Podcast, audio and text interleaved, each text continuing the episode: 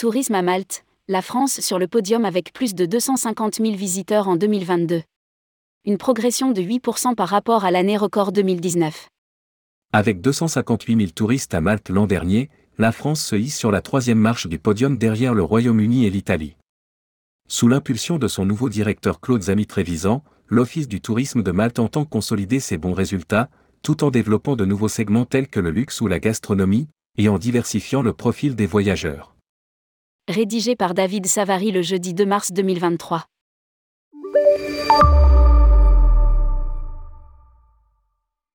Le marché français a beaucoup changé ces dernières années.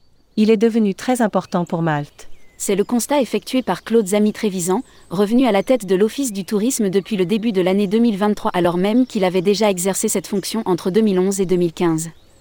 Il est vrai que les statistiques officielles concernant l'année 2022 sont bonnes. 258 000 touristes français ont visité cet archipel de la Méditerranée.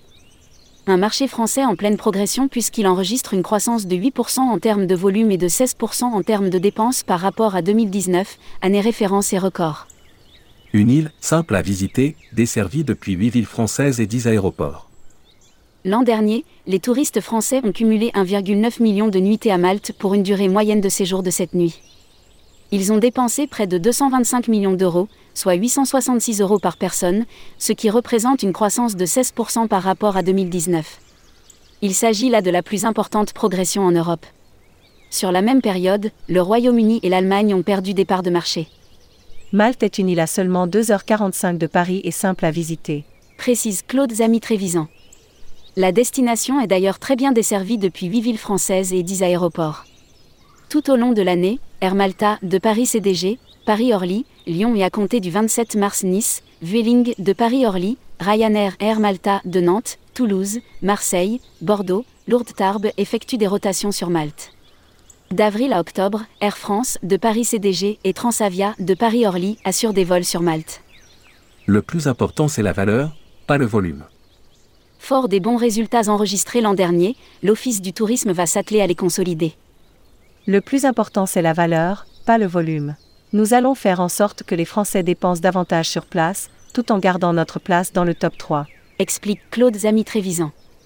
L'idée est aussi de développer de nouveaux segments, diversifier le profil des voyageurs en les attirant hors des sentiers battus mais en restant focalisé sur le territoire et son authenticité. Parmi les axes de développement privilégiés, la gastronomie et l'art de vivre en est un. Malte recense aujourd'hui 5 restaurants étoilés Michelin, dont 3 à la Valette, faisant de son offre énogastronomique l'un de ses points forts le voyage de luxe connaît également un engouement sur l'île. Mais il demeure peu connu du marché français. Dès cette année, l'Office du tourisme va étoffer ses relations avec les conciergeries de luxe, les agences spécialisées luxe, plus particulièrement dans la région parisienne et la région PACA, notamment Nice, Cannes et Monaco. Le nouveau vol d'Air Malta opéré au départ de Nice à compter du 27 mars favorise ce travail auprès des prescripteurs basés dans cette partie de la France. Seulement 20% de réservations en direct. S'appuyant sur une équipe solide de 4 personnes basées à Paris, Claude Zami Trévisan souhaite donc se diversifier et mettre l'accent sur des endroits jusque-là peu connus, différents de la Valette intramuros à l'image de la cité de Birgu juste à côté, la première ville des chevaliers de Malte qui abrite de très beaux yachts et des épiceries fines. Et puis bien sûr, il y a Gozo, la belle île en mer de la Méditerranée qui mise sur son authenticité, sa nature, son histoire millénaire et ses habitations typiques, la destination idéale pour du slow travel. 60% des touristes français voyagent à Malte en dehors de l'été. Précise Annabelle Michaud, responsable marketing et digital à l'Office du tourisme. Cela tombe bien car le petit État insulaire, 316 km, veut montrer qu'il se visite toute l'année. Son accessibilité et sa météo, 12 plus de 300 jours par an, plaident en sa faveur. Alors que seulement 20% des réservations sont réalisées en direct, 80% le sont par des agences de voyage, des tours opérateurs et des OTA. Nous allons probablement organiser des éductours sur des thématiques comme le luxe ou l'art de vivre. Souligne le directeur de l'Office du tourisme. La destination présente sur le prochain IFTM Top Reza. Souhaitant travailler davantage avec la distribution, la destination sera présente sur le prochain IFTM Top Reza, du 3 au 5 octobre 2023.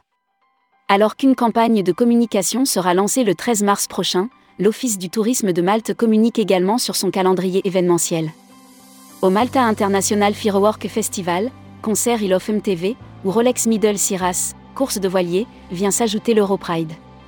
Une grande première qui se déroulera sur l'île du 7 au 17 septembre.